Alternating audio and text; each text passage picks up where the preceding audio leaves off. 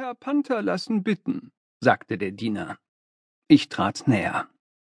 Die hohe Tür zum Arbeitszimmer des Meisters öffnete sich, der Diener schlug die Portiere zurück, ich ging hinein, die Tür schloss sich hinter mir. Da saß der Meister massig am Schreibtisch, ein fast dick zu nennender Mann, er trug ein gepflegtes Cäsarenprofil zur Schau, an dem nur die Doppelkinne etwas störten. Borstig stachen die Haare in die Luft, in den blanken Knopfaugen lag wohlig zufriedenes Behagen. Er erhob sich. Ich begrüße Sie, junger Mann, sagte er zu mir. Nehmen Sie Platz und erörtern Sie mir Ihren merkwürdigen Brief. Befangen setzte ich mich. Sie äh, fragen mich da, sagte der Meister und legte seine dicke Hand mit den blank polierten Nagelschildchen so, dass ich sie sehen musste, ob ich Ihnen einen Rat für Ihre Zukunft zu geben vermag. Sie fügen hinzu, Sie seien von dem hohen Streben nach einem Ideal durchdrungen, Sie äh, stießen sich am Leben, das Ihnen kantig erscheine. Das war Ihr Wort, und Sie wollten sich bei mir Rats holen. Nun, junger Mann, der kann Ihnen werden. Ich verbeugte mich dankend. Zunächst, sprach der Meister, was sind Sie von Beruf?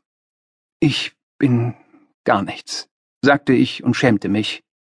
Hm, machte der Meister und wiegte bedenklich das Haupt.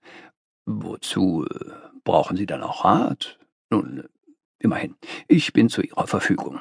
Meister, sagte ich und fasste mir ein Herz, lehren Sie mich, wie man zu Erfolg kommt. Wie haben Sie Erfolg gehabt? Diesen Erfolg und ich wies auf das komfortabel hergerichtete Gemach.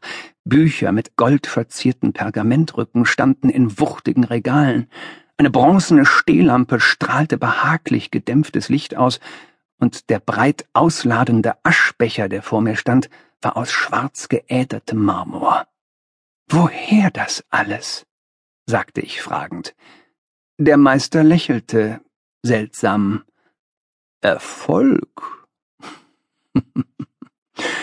Sie wollen wissen, wie ich Erfolg gehabt habe, junger Mann, junger, junger Brausekopf. Nun, ich habe mich gebeugt. Nie täte ich das. Nie, sagte ich emphatisch. Sie äh, müssen es tun, sagte er. Sie werden es tun. Was äh, taten Sie im Krieg? Ich war, sagte ich und sah auf meine Stiefelspitzen, Schipper. Falsch, sagte er.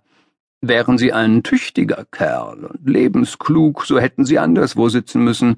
In einer Presseabteilung, bei der politischen Polizei, was weiß ich. Wissen Sie, was ein Kompromiss ist? Können Sie Konzession machen? Niemals, rief ich. Sie müssen sie machen. Sie werden sie machen. Sehen Sie mich an.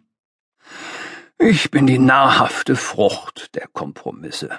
Man muss im Leben vorwärts kommen, junger Freund. Aber, aber die Wahrheit, aber die Ideale, rief ich lauter als schicklich war. Aber das, wofür zu leben sich verlohnt. Noch bin ich ein Stürmer und Dränger, und das will ich bleiben. Mord Mord heißen, auch wenn eine Fahne darüber weht. Ein Streber, ein Streber, auch wenn er geheimer Regierungsrat ist. Eine Clique, eine Clique und stände eine ganze Stadt dahinter. Das ist es, was ich will. Helfen Sie mir. Weisen Sie mir den Weg, wie ich meine Pläne verwirklichen kann, zu meinem Heile und, wie ich glaube, zum Heile der Menschen. Ich hatte mich in Begeisterung gesprochen, meine Wangen glühten, meine Lippen waren geöffnet und zitterten leise. Der Meister lächelte. Der große Meister Peter Panther lächelte. Mein lieber junger Freund, hob er an, hören Sie mir genau zu.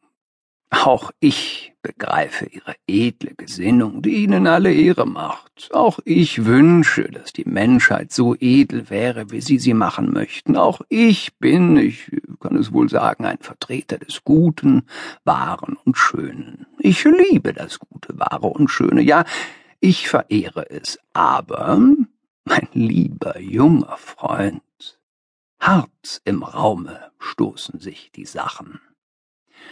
Man muss mit der Realität rechnen.